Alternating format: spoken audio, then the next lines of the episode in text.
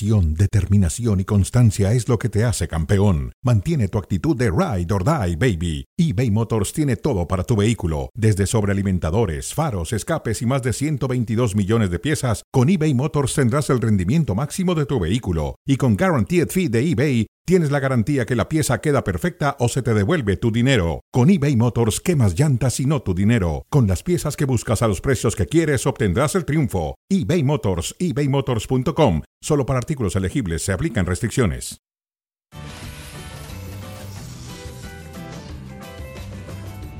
Damas y caballeros, bienvenidos, bienvenidos a Cronómetro. Aquí estamos, como todos los días, para debatir temas que tienen que ver con el mundo del deporte. Por supuesto que hoy pondremos mucha atención, énfasis en un nuevo fracaso y ridículo histórico del fútbol mexicano que anoche en San Pedro Sula quedó eliminado del Mundial Sub-20, el Mundial de la FIFA y también de los Juegos Olímpicos de París 2024. Eso agrava el momento, mucha gente dice, de selecciones nacionales mexicanas.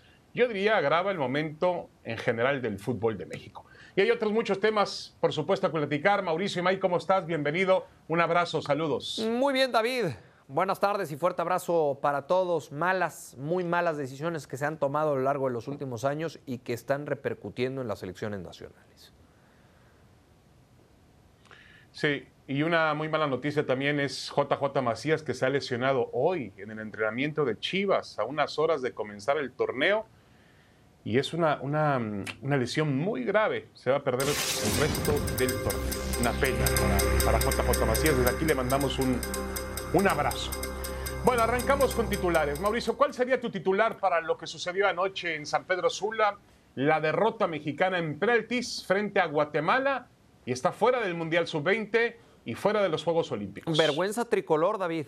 Vergüenza tricolor porque se quedan sin eh, Copa del Mundo Sub-20 y sin Juegos Olímpicos. Una pena porque termina por, por matar el, el crecimiento, por lo menos la posibilidad de tener una vitrina importante para una generación que empieza a tener minutos como futbolistas eh, profesionales. La pena también es ver la poca cantidad de minutos que tienen cada uno de estos futbolistas en sus respectivos equipos como profesionales, cuando a esta altura de su carrera tendrían que ser futbolistas indiscutibles en sus equipos. Sí, es increíble, increíble. Además, el fútbol mexicano eh, no se da cuenta, eso es increíble, porque por la mañana escuchaba yo una declaración de Miquel Arriola, donde decía que el fútbol mexicano es uno de los mayores formadores del mundo. Sí. Vengo aquí a Europa porque estaba en Roma firmando un convenio con la Federación Italiana.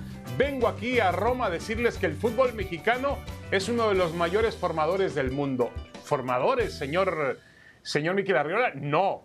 En el fútbol mexicano hay talento, obviamente, pero el futbolista mexicano es degradado, el futbolista mexicano es olvidado, el futbolista mexicano no tiene oportunidad de mostrarse y desarrollarse. Esa es la realidad y lo estamos viendo en todas las selecciones mexicanas. La mayor sobrevive, entre comillas, porque tiene que afrontar una eliminatoria muy pobre. Esa es la realidad, la eliminatoria de CONCACAF. Pero anoche, ante esa misma eliminatoria de CONCACAF, no le alcanzó a la sub-20. ¿eh? Yo digo que cosechas lo que siembras. El fútbol mexicano al borde del precipicio. Para mí este es el resultado de decisiones de pantalón largo, Claro. de la gente que administra el fútbol mexicano. Lo más sencillo, Mauricio, va a ser echarle la culpa a Luis Pérez, así Sí. se llama el entrenador de la selección, Sí, eh, A los jugadores. de la selección que fallaron anoche el penalti, o a Miquel Arriola, o a John de Luisa. Eso es lo más fácil. A la gente que toma las decisiones, que sabemos tú y yo bien quiénes son. Sí, es que ese es, ese es el problema, David, que cada que viene un fracaso de alguna selección nacional, lo más fácil es responsabilizar al cuerpo técnico y a los futbolistas en turno, cuando hay otras decisiones que repercuten y que terminan afectando siempre a las selecciones nacionales. Mira la cantidad de jugadores que se van a quedar sin Juegos Olímpicos sin haber jugado este premundial que también se convirtió en un preolímpico. Marcelo Flores, Julián Araujo, Eugenio Suto, Benjamín Álvarez, Santiago Naveda, Ochoa. Ninguno de estos estuvo en Honduras. Sí, eh, de acuerdo. Eh, que, bueno, ya es una situación diferente y yo creo que tampoco podemos em, decir que la ausencia de un futbolista, sea Marcelo Flores, que sí marca diferencia, correcto, pero no podemos justificar en eso la debacle del fútbol mexicano. Es una debacle general. Hay un panorama sombrío en todos los niveles de la selección mexicana de fútbol y eso es una verdadera pena. Sí, eh, es, es, una, es una pena y ahí está el, fracaso y ahora pues escucharemos a los responsables. Y además, Mauricio, tú lo acabas de decir. Sí. Tú lo acabas de decir, Mauricio, ahorita diste en un punto importante. México va a ser el Mundial del 2026 en casa. Digo, en casa y en la otra casa que es Estados Unidos para la selección mexicana. Y el desarrollo de estos jugadores de esa selección sin Mundial Sub-20 y sin Juegos Olímpicos se verá afectado. No, no, no, no, no. Para mí, para mí es uno de los grandes, grandes fracasos en los últimos años del fútbol mexicano. Y hablando ahora de la liga, nos metemos con información de las Chivas Rayadas del Guadalajara. La muy mala noticia que ya comentabas, David, JJ Macías, ruptura de ligamento cruzado y por lo mismo estará fuera de 8 a 9 meses. Caramba, todo lo que ha vivido JJ Macías a lo largo de los últimos meses o hasta lo largo de los últimos años. ¿Cuánto le afectará esta baja a las Chivas Rayadas del Guadalajara? ¿A unos cuantos días, a unas cuantas horas de arrancar un nuevo campeonato, David? No, no, no, no, no. Pobre Chivas, pobre también el futbolista. Una pena auténtica, nadie se le desea una, una, lesión, mucho menos de esta índole, y, bueno, un jugador de fútbol que se, se las ha visto realmente, eh, pues yo no sé qué tipo de maldición haya sobre JJ Macías, pero todo le ha salido mal en los últimos tiempos a Macías. Perdió la posibilidad de Juegos Olímpicos, regresó del fútbol de España con una mano por detrás, otra por delante y ahora una lesión, cuando se supone que era un jugador que iba a estar en forma, en condiciones para pelear un puesto como titular, eh, para hacer los goles en la selección mexicana de fútbol. Pero bueno, el Guadalajara pierde toda esperanza. Si tenía alguna esperanza Chivas de tener un torneo competitivo, quedan sepultadas antes del silbatazo inicial del torneo. A ver, yo con o sin Macías no veía, no veía el Guadalajara para mucho, ¿eh? O sea, yo lo veía para lo que, no, no, para lo que nos no, me digas que no pesa la ausencia de Macías, no por me digas supuesto, que no, por supuesto que, que tiene pesa, un peso. Por supuesto que pesa, pero tampoco creo que por lo que nos había presentado a lo largo de los últimos torneos, que era poco o nada, iba a ser ese futbolista que lo llevara más lejos de lo que nos ha acostumbrado estar el Guadalajara. Para mí es un plantel justo, un plantel limitado que tiene para estar entre el lugar 8 y 10 para meterse a repechaje y así tratar de estar en liguilla y quedarse en cuartos de final. La realidad del Guadalajara últimamente es esa, David. Sí, bueno, mira, yo creo que el Guadalajara tenía, insisto, cierta esperanza en que esa, esa combinación, ese tándem de Alexis Vega que anda muy bien y J. J. Macías terminara de funcionar. Lo de Macías sigue siendo sigue siendo, a pesar de todo, cada día menos, pero sigue siendo un proyecto muy ambicioso del fútbol mexicano y un proyecto muy ambicioso del Guadalajara. Yo me atrevería a decir que es una de las grandes joyas de los últimos tiempos de las fuerzas básicas. No ha terminado, salvo lo increíble, lo irónico del asunto, sus mejores momentos, siendo una joya de las Chivas, los dio con el León cuando estuvo a préstamo. no ha terminado de ser el jugador definitivo que todo el mundo esperaba. Sí, en, León fue la gran época. Una verdadera pena. Yo veo el. De acuerdo. Bueno, a ver, el tema de Rotondi. Sí.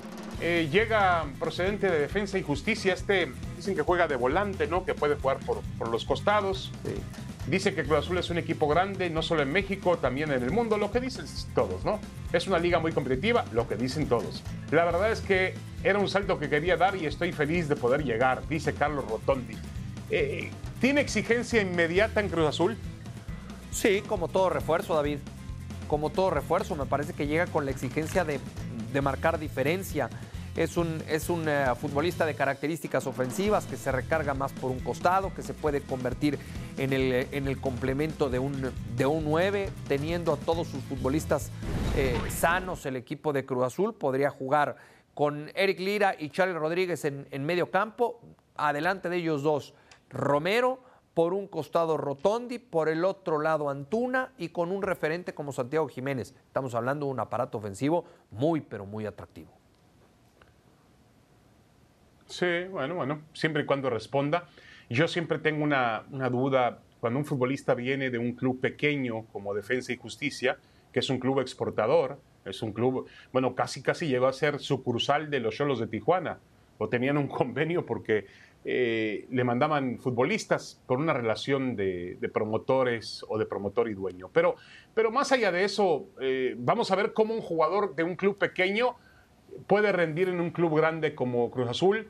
Y luego siempre hay, Mauricio, nos guste o no, un proceso de adaptación que generalmente todos tienen que cumplir, salvo algunas excepciones, a todos les cuesta trabajo meterse al ritmo, a la intensidad, aunque en Argentina se juega de manera intensa, a los cambios de clima, a los cambios de altitud. Eso no están acostumbrados. En Argentina juegan a nivel del mar, en el Gran Buenos Aires, salen un poco a Córdoba, a, jugar a Rosario, pero generalmente juegan a nivel del mar. Aquí deben jugar en la Ciudad de México, luego bajar al nivel del mar, volver a la Ciudad de México, ir a Toluca. No es fácil, ¿eh? Pero ese es un proceso de adaptación física.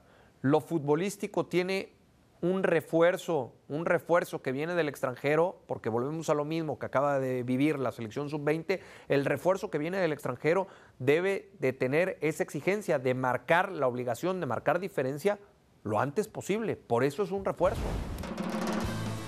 Pausa. Sí, de acuerdo. Volvemos. Bueno, regresamos para platicar de qué. Si es verdad o mentira en cuanto a América, Cruz Azul, Pumas, temas interesantes. ¿Verdad o mentira? Y arrancamos con el América, que tiene muchas esperanzas puestas en Cabecita Rodríguez. ¿Están exagerando? Realmente, Mauricio, ¿está exagerando el América en colocar tanta expectativa sobre el jugador uruguayo? ¿Verdad o mentira? Mentira. Eh, para mí, para mí América está haciendo lo correcto.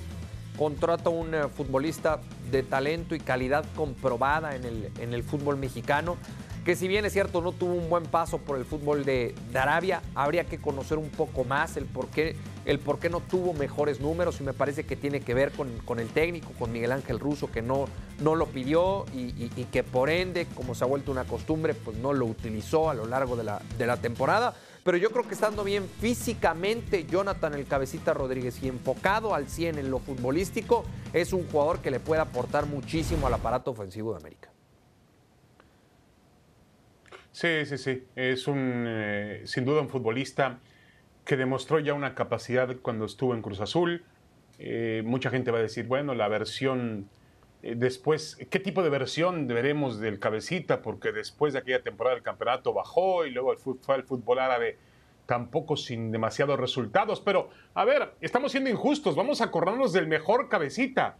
El mejor cabecita marcó diferencia en el fútbol mexicano y ese es el que espera el América que esté en el campo de juego. Yo también creo que es una de las tres grandes contrataciones del verano en, el, en la Liga MX y creo que es un jugador de fútbol en donde el América sí va a tener más profundidad, más electricidad, más, más, ese punch que busca el, el, sobre todo el aficionado del América en los últimos metros de la cancha. Cosa, Mauricio, que no han podido dar o ha dado a cuentagotas Roger Martínez o el propio Viñas o el propio Henry Martin siendo jugadores diferentes, ¿no? A cuentagotitas, ¿no? Lo de Roger, a cuentagotitas. Y, y, para mí ese será el lugar que va a ocupar Jonathan Rodríguez por el costado de la izquierda para mantener a un nueve nominal, a un referente de ataque, ya sea Henry Martín o, Viñas. Encaja muy bien Jonathan Rodríguez. Hoy, hoy eh, el objetivo para el cuerpo técnico de las Águilas del la América es que esté esté físicamente al 100 lo antes posible y que así pueda empezar a tener minutos. Evidentemente para la jornada 1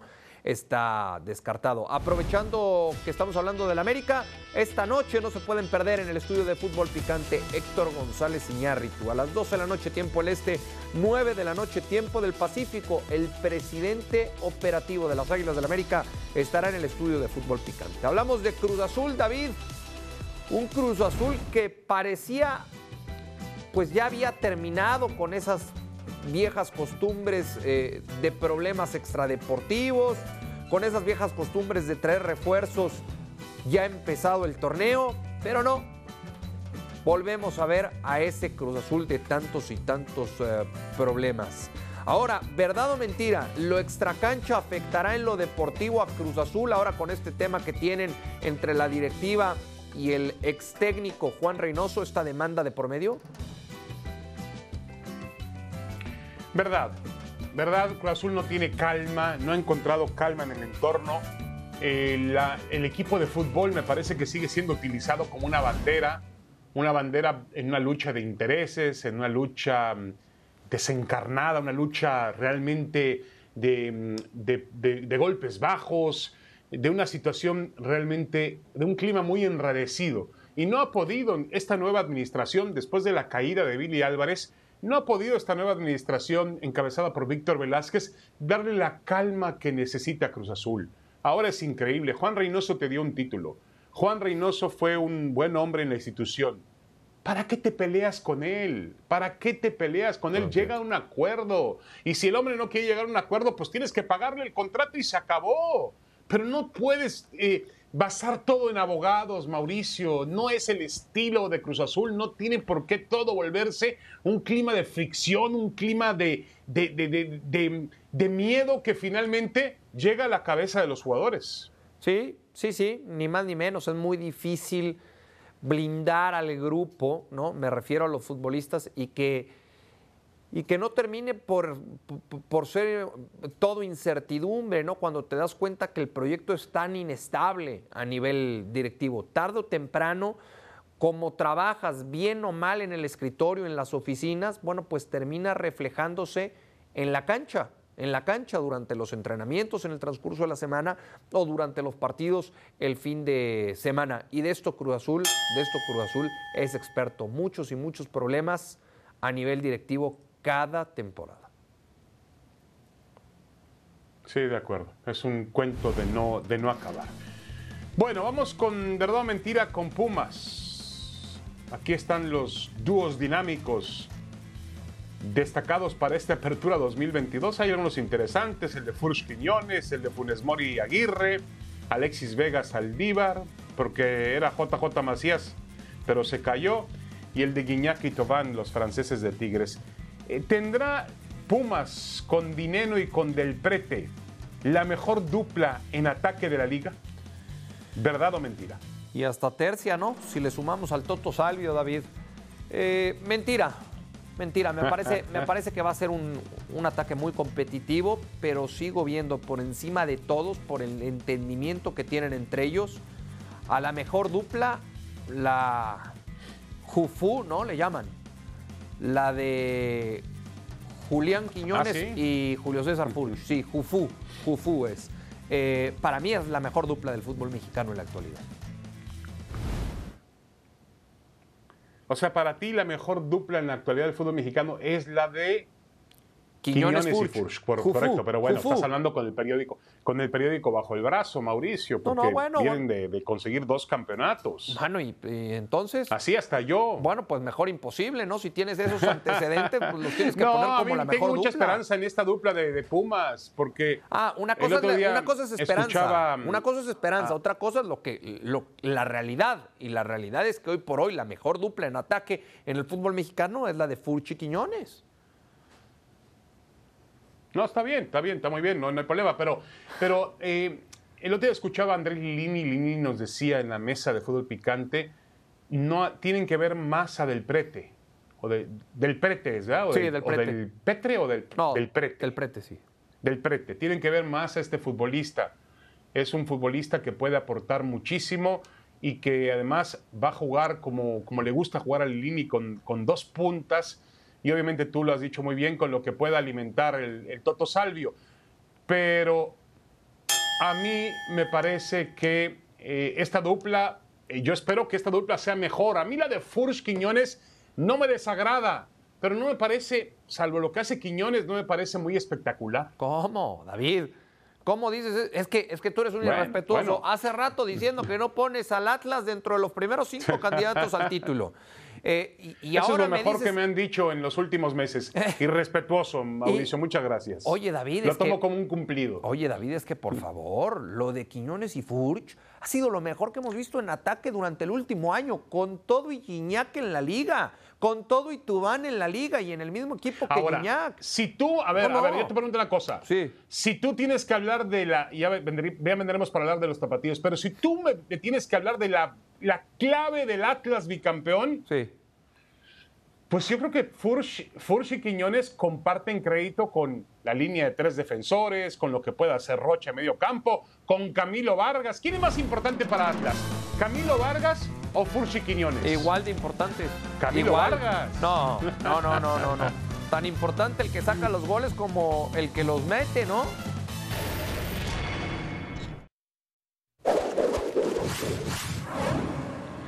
El termómetro de cronómetro, frío o caliente, vamos con Chivas, dice mm, Luis Olivas, dice, posición por posición tenemos buenos elementos, cada uno en la posición que le corresponde despunta en el fútbol actual.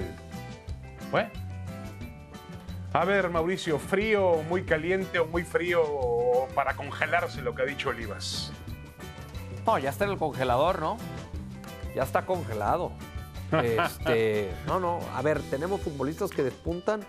Yo encuentro en Alexis Vega sí un futbolista que despunta, que marca diferencia, que por eso es un habitual en las convocatorias de, de Gerardo Martino.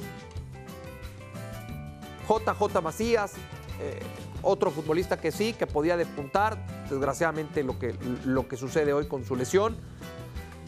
Pero ahí fuera me cuesta trabajo encontrar otro futbolista u, u otros futbolistas que, que despunten en Guadalajara. Yo insisto, para mí es un plantel muy, pero muy limitado el de las Chivas, David. Sí, sí, con todo respeto, pero frío para congelarse lo que ha dicho Olivas. Chivas no tiene a los mejores jugadores mexicanos por posición por posición. Chivas hoy está sobreviviendo. Chivas es el mejor termómetro de lo que está sucediendo en el fútbol mexicano. El jugador mexicano está olvidado. Tú mencionabas hace antes de comenzar el programa, Mauricio, un ejemplo muy claro, ¿no? Lo de Pérez Buquet, ¿no? Que, que ahora juega con Sí. el tapatío. Es increíble. Imagínate, y era un jugador que se estaba desarrollando bien con las Chivas Ayer hizo gol. y no le tienen la confianza. Imagínate si eso sucede en Chivas. Ayer hizo gol eh, con el tapatío, un futbolista que daba la edad para estar en el premundial, un jugador que me parece ya demostró en primera división con la poca oportunidad que ha tenido que puede marcar diferencia, que puede ser un futbolista interesante, pero dice, no, no, es que apenas tiene 19 años, que se termine de formar en el tapatío. ¿Qué, qué miedo existe en el fútbol mexicano de tener a jóvenes de 17, 18, 19 años en primera división? Si tienen talento, pónganlos, llévenlos, denle la oportunidad. Ah, no, hay que ver antes a otros, ¿no? Sí, de acuerdo contigo. Bueno, este. Ah, qué lindo contigo. se va a poner esto, ¿eh? Qué lindo se va a poner esto, porque según el ESPN Football Index dice que el Atlas tiene 6% de probabilidades de ser campeón. Es el octavo equipo con eh, más porcentaje. ¿Es candidato serio al tricampeonato, David? Bueno, me parece que yo estoy, estoy eh, muy de acuerdo por primera vez con ESPN Index, ¿no? Es más, espero que me inviten otra vez al comité de, de selección de, de Fútbol Index. Este, pero la realidad es que yo no veo al Atlas entre los cinco primeros, pero yo insisto, ha sido un error no tomar en cuenta al, al Atlas. Ha sido un error que voy a volver a cometer y quizá me vuelva a equivocar. Pues no lo alguna. cometas. Este fútbol No lo cometas. eh, permite eso.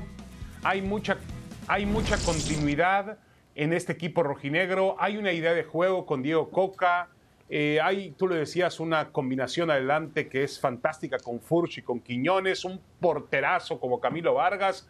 Yo creo que el Atlas es un equipo que hay que tomarlo con, con seriedad, pero insisto, para mí no entre los cinco grandes candidatos. A ver, David, pero si ya cometiste ese error dos veces, ¿por qué lo quieres cometer una tercera? No entiendo.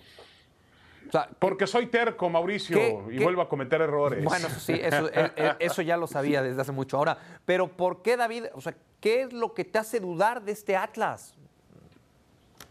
No, no, no, no. A ver, Mauricio, no me hace dudar nada el Atlas. Me hace dudar la competencia que tiene el Atlas. Que hay otros equipos que para mí tienen un mejor plantel que el Atlas Y yo no entiendo por Los qué no últimos dos funcionan. torneos lo han ¿Tú tenido. crees que Rayados con un técnico como Bucetich?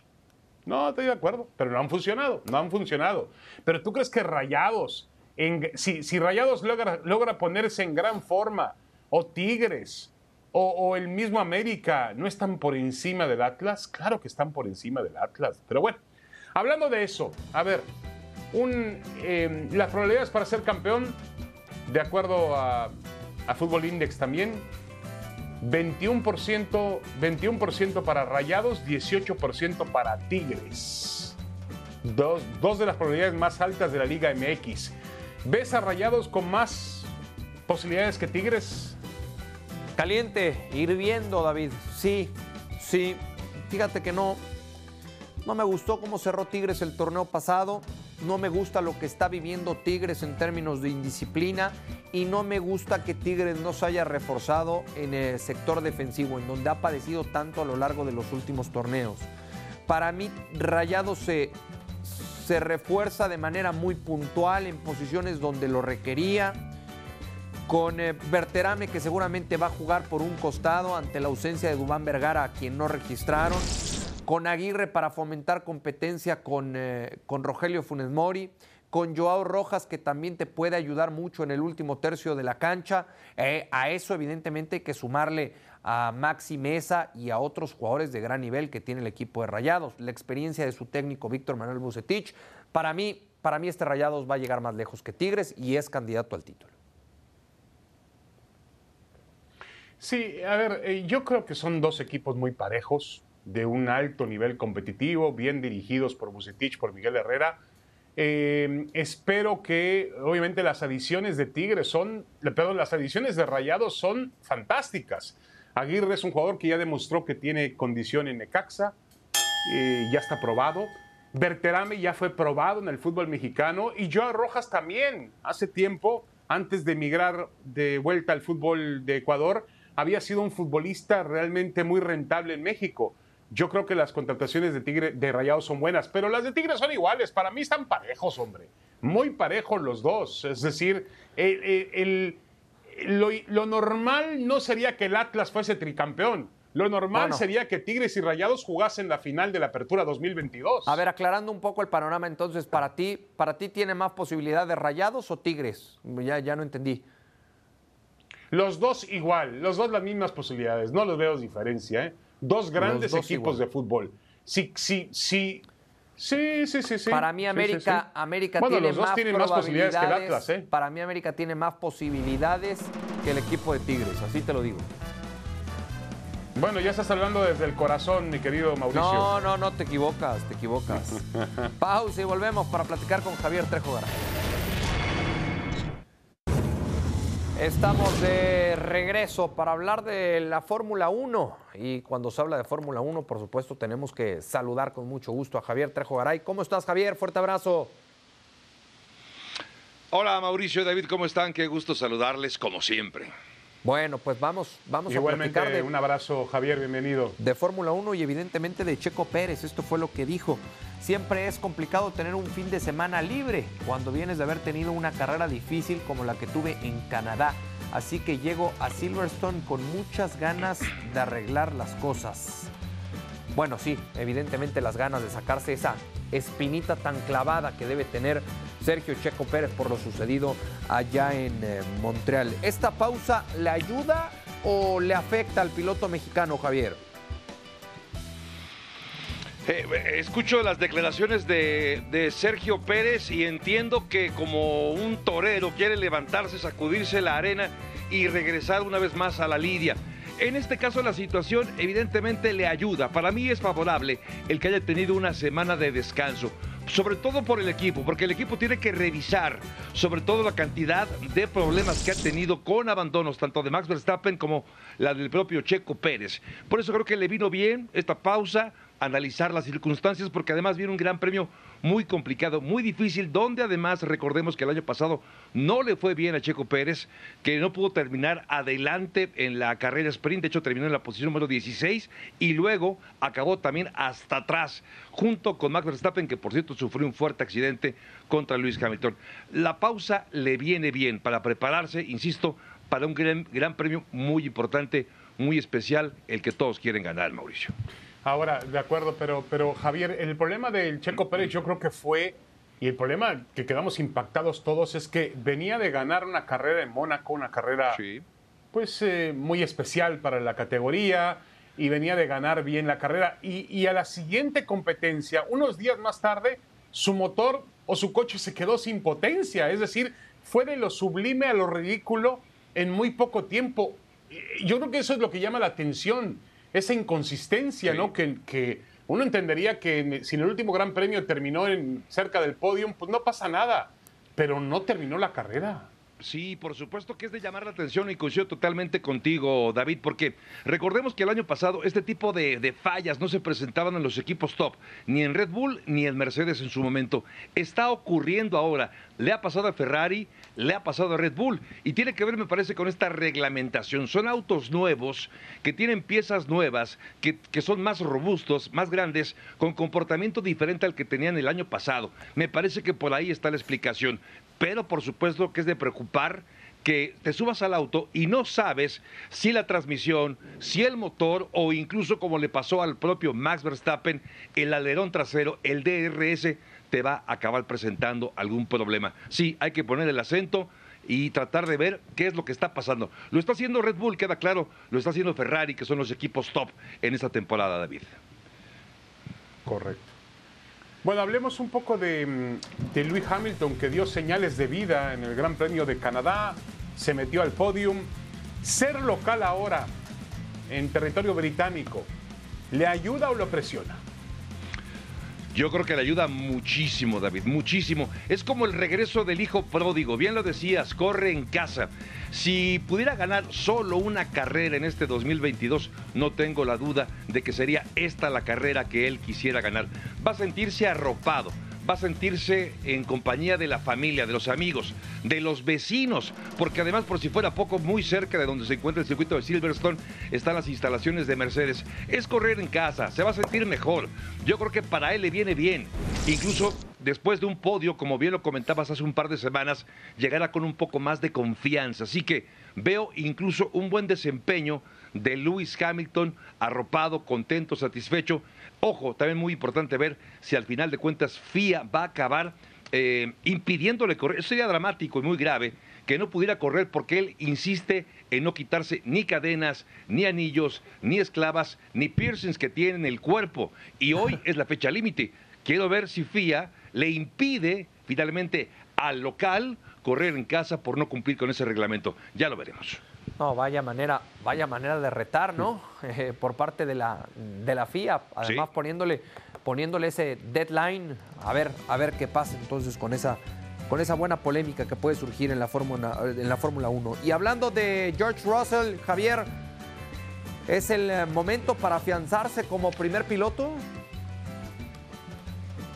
Sí, me parece que ha terminado mejor en la mayoría de las carreras que Lewis Hamilton. Se ha adaptado mejor a este auto que incluso el, el, de casa, me refiero a Lewis Hamilton, el siete veces campeón del mundo. Creo que es una buena oportunidad para ganar también en casa. Recordemos que para Russell, él también es británico, así que correr ahí y ganar o subir al podio le vendrá bien. Creo que va a seguir la tendencia, Mauricio. Va a seguir por delante George Russell sobre Lewis Hamilton. No es una campaña fácil para Mercedes, pero para Lewis Hamilton todavía es más complicado. Por eso sí creo que Russell seguirá carrera a carrera afianzándose y siendo mejor y sumando más puntos que el siete veces campeón del mundo. Bueno, pues invitar a, la gente que nos acompañe el, domingo en Silverstone, ahí al norte de Londres, en el centro prácticamente de la, de la, de la isla. El Gran Premio de Fórmula 1 de la Gran Bretaña. Lo esperamos el domingo 10 de la mañana del Este. Gracias Javier, un abrazo.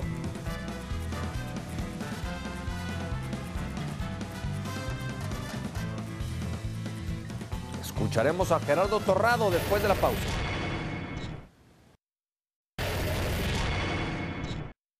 Actualmente, las fuerzas básicas de la Liga MX reciben una formación de alto nivel y una estructura única de fútbol normativo lo que queremos comunicarle a Europa es que México es uno de los mejores formadores de jugadoras y jugadores profesionales. El resultado de ayer eh, con justa razón se ha calificado como fracaso.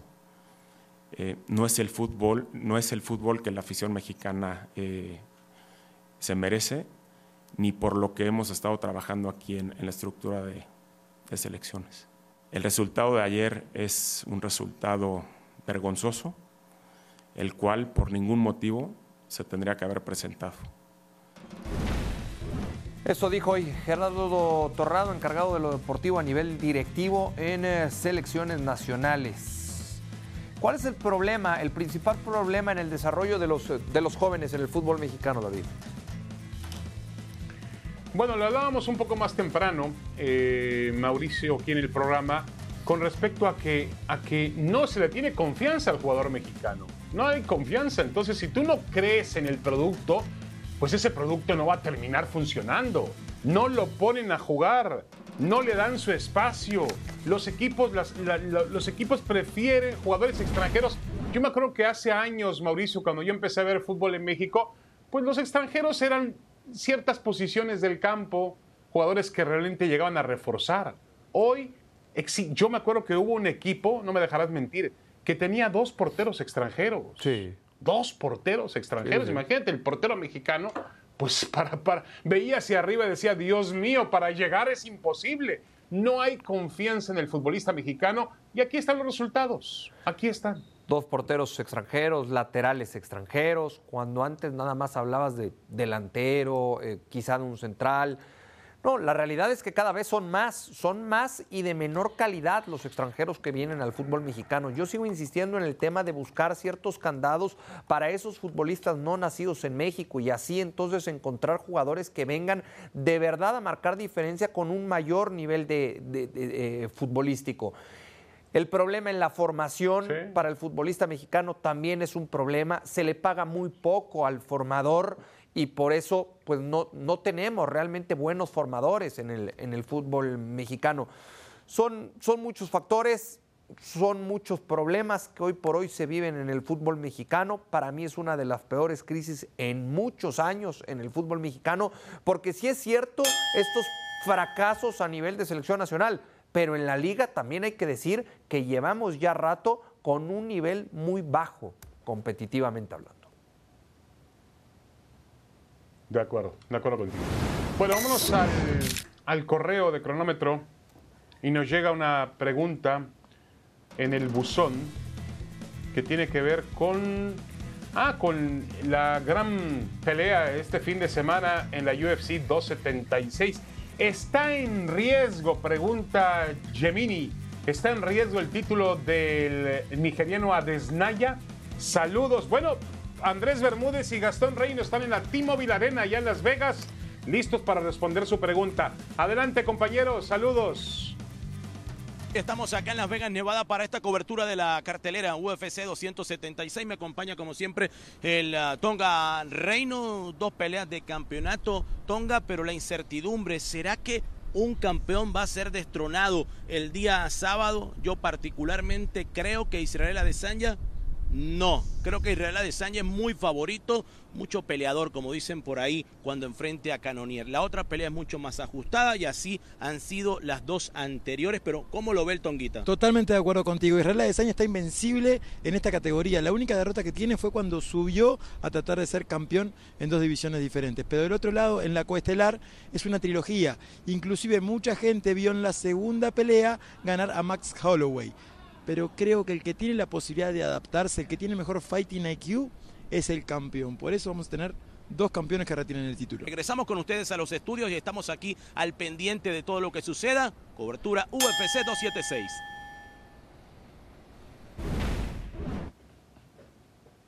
Israel Adesnaya frente a Jared Cannonier por el campeonato de peso mediano de la UFC este sábado desde la T-Mobile Arena en Las Vegas, Nevada. Y la pelea coestelar, Alexander Volkanovski ante Max Holloway por el Campeonato Mundial de Peso Pluma el sábado a las 10 del Este, 7 del Pacífico. Los esperamos.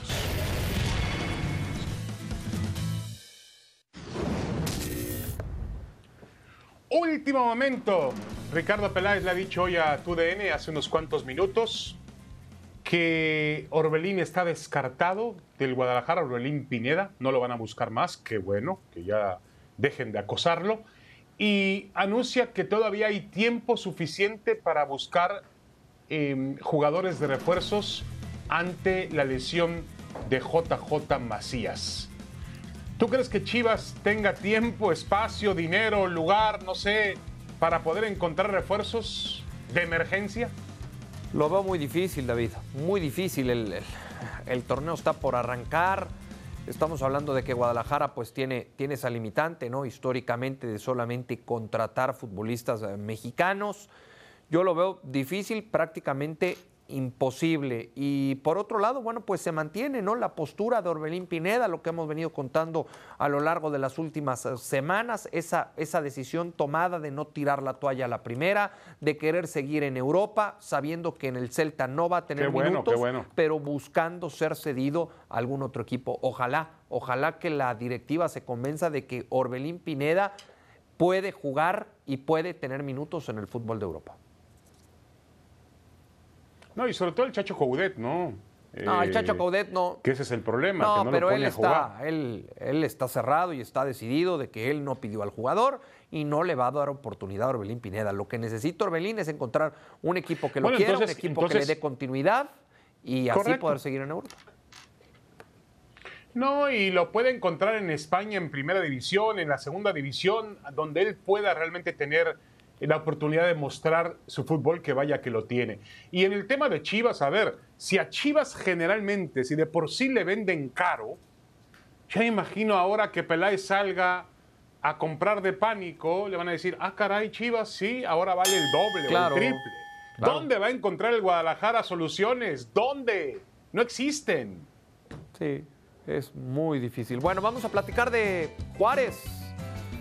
Esto fue lo que dijo Miguel Ángel Garza. La postura de Juárez es que se tuvo que pagar una multa y esta se requería antes de iniciar el torneo. Lo que estamos haciendo es liquidar compromisos que se tienen. La institución no solo son los jugadores del primer equipo, son más de 200 personas. Bueno, pues con adeudos entonces el equipo de Juárez deben de prohibirle arrancar el torneo, ¿no, David? Bueno, a ver, yo entiendo lo que dice Miguel Ángel Garza porque tuvieron que pagar la, la multa, pero también, No, yo a no ver, entiendo. yo ya no, lo que no entiendo es la situación de la, de la Liga MX con respecto a que le pones unos candados a los equipos de la Liga de Expansión para que no puedan ser certificados. Y equipos que juegan ya en tu liga, pues tendrían que tener la suficiente solvencia y capacidad para responder si van a pagar una multa y también pagarle el sueldo a sus empleados. Estoy de acuerdo con el señor Garza. Es lo mismo un empleado que limpia, Sí. eh, que hace el, el jardín eh, del estadio a un jugador de fútbol. Debe Sí. ser lo mismo, hay que pagarles y punto. Pero yo lo que no de esta- entiendo- esto es culpa de la liga, Ta- no es culpa de Juárez. Totalmente de acuerdo. Pero yo lo que no entiendo en la declaración de Miguel Ángel Garza es, pues, ¿por qué el, el- el futbolista o el jardinero, entendiendo que tienen 200 personas, 200 empleados, o 400 u 800 empleados, ¿por qué uno de los 200 empleados no ha recibido su salario? A mí me importa un comino que tengan 200 personas trabajando en el club cuando algunos futbolistas, sean futbolistas No, o sean de no, intendencia, no tienen su salario. Pero a ver, Mauricio, pero te está hablando de un problema de liquidez. Todas las empresas Pero- tienen, sí, sí, sí, tienen pero ese, situaciones ese no es a problema del graves. empleado, David. Ese no es problema del empleado. El empleado tiene que No, llevar la bueno, quincena a su a casa ver, para pagar creo- a colegiaturas, doctores, No, yo estoy de acuerdo, No, pero, o sea, pero, pero puedes, no estoy de acuerdo contigo, pero puedes hablar con el jugador de fútbol y decirle, mira, te voy a estar pagando así, te voy a cumplir, no hay ningún problema, pero bueno. Pero ¿cuándo a me vas a parece cumplir? que es una situación. ¿Cuándo me estoy vas a cumplir? contigo. ¿Cuánto tiempo tienen de retraso? ¿Cuándo me vas a cumplir? Ellos, ellos, ellos tienen que pagar muchos No, no, compromisos. ¿no? Como padres de familia o, o sin ser padres de familia, ellos tienen otras acuerdo, obligaciones. Ahora, la liga debe de prohibirle arrancar el torneo a Juárez, punto. No se van a atrever a hacerlo. Ah, Ese es el problema.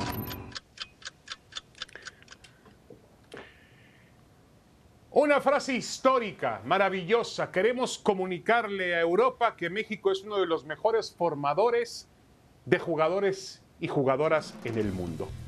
Unas horas después de que Mikel Arriola lanzó esta, esta frase, esta gran mentira en Roma, al firmar un convenio con la Federación Italiana de Fútbol, unas horas después llegó el gran fracaso. La selección mexicana sub-20 ha quedado fuera del Campeonato Mundial de Indonesia 2023 y fuera de los Juegos Olímpicos del 2024. Imposible cuantificar el tamaño del fracaso, de un nuevo fracaso que ha sufrido el fútbol mexicano. Y la razón es muy sencilla, es el resultado no del trabajo de Luis Pérez, no de los penaltis que fallaron anoche, no de John de Luisa, no de Gerardo Torrada, ni siquiera de Miquel Arriola. Esto, la decisión, las decisiones que toman los dueños de equipos del fútbol mexicano, ese club de Toby, de millonarios prepotentes, que tienen todopoderosos, esos, esas determinaciones que toman, finalmente se están viendo en la cancha. Se han olvidado del futbolista mexicano que no recibe oportunidades para desarrollarse. La liga está plagada de extranjeros. Han abolido el ascenso y el descenso, le han quitado presión competitiva a la liga y se han alejado por temas comerciales de los torneos sudamericanos, Copa Libertadores y Copa América. ¿Qué esperaban estos brillantes directivos? ¿Que el fútbol mexicano no lo resintiera? Aquí están los resultados. Y lo que falta, ¿eh? Y lo que falta, porque ahí viene el Mundial de Qatar 2022. Agárrense. Sí, vaya, vaya que, que le puede venir un menudo problema a los directivos del fútbol mexicano. Tienen que cambiar mucho las cosas en nuestro fútbol. No, bueno, a ver, vamos con la imagen que tanto te ha conmovido, el David. Mundial 2026. A ver, ahí está. No, no, no, el Buca Digital. Armand Duplantis hoy saltó 6.16. Rompió el récord mundial que pertenecía, bueno, que tenía compartido con Buca al aire libre en Estocolmo. Impresionante este muchacho de 22 años. Es como saltar un edificio, mi querido Mauricio. Ah, impresionante. Véalo volar. Impresionante. Bueno, nos quitaron las imágenes de Miami por ver este récord. Mejor, mejor. Tampoco nos perdemos de nada en Miami.